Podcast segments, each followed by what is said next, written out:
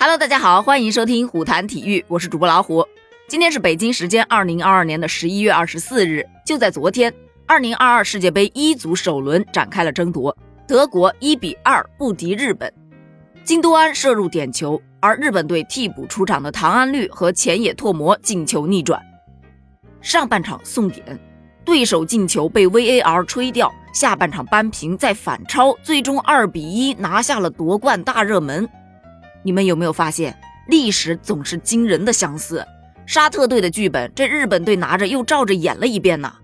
比赛开始之后，德国队和日本队攻守两端打得相当的体面，并没有出现昨个沙特队比赛中那种撕咬对手式的防守，所以很快的节奏就被德国队给掌握了。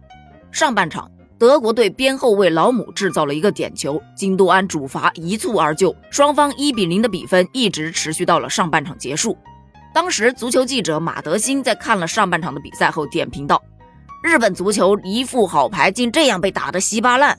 这日本队现在的问题是主教练不行呐，畏畏缩缩的，不可能带日本队走远。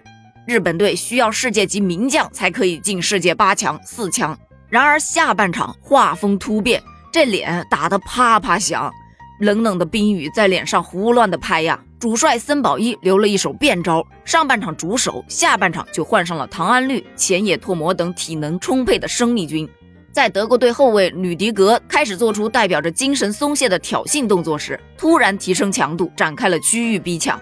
先是唐安绿帮助日本队扳平了比分，随后前野拓磨抓住长传机会破门，完成了逆转。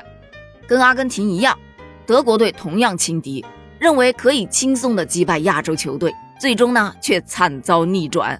剧情跟阿根廷输球不能说相似，只能说一模一样。这是德国在世界杯第二次输给亚洲球队，第一次是上一届零比二输给了韩国。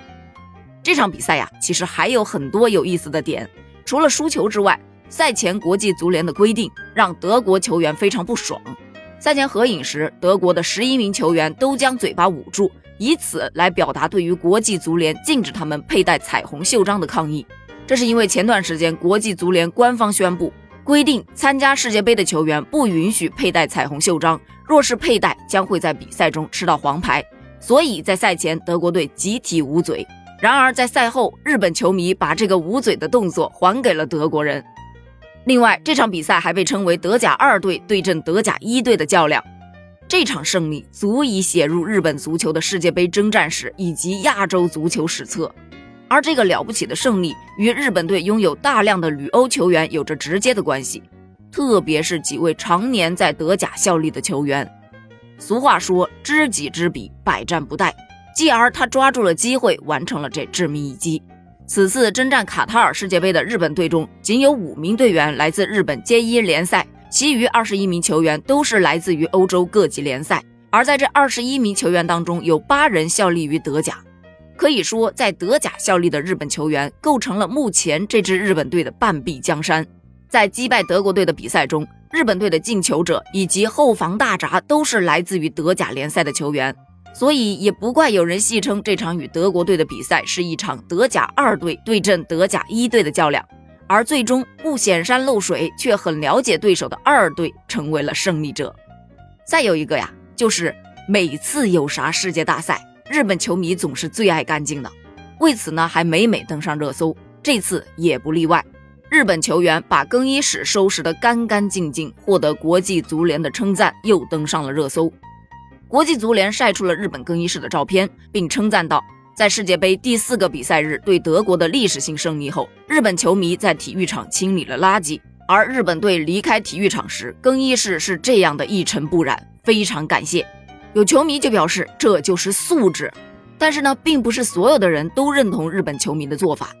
有网友就表示啊，抢在清洁员登场之前就把别人的工作给抢着干了，这难免让清洁员陷入到尴尬的境地啊。也有网友说。如果日本没有执意把核污水排给全世界，我差点就信了。最后一个，此前沙特击败阿根廷爆了大冷门之后，网上开始了一波给国足道歉的话题。结果日本赢了德国之后，日本网友也开始了一轮给森保一道歉的活动。对不起，森保教练，给您道歉了。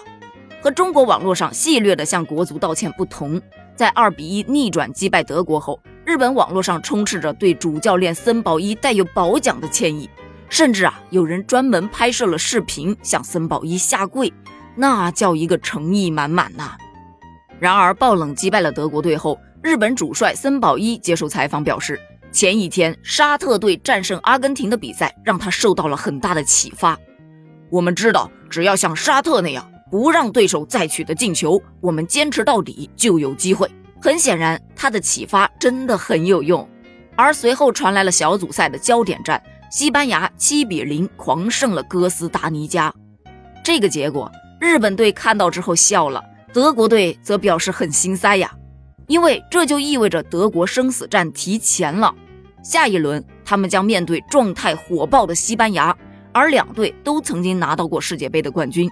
那么你觉得德国队还有出线的希望吗？评论区见，拜拜。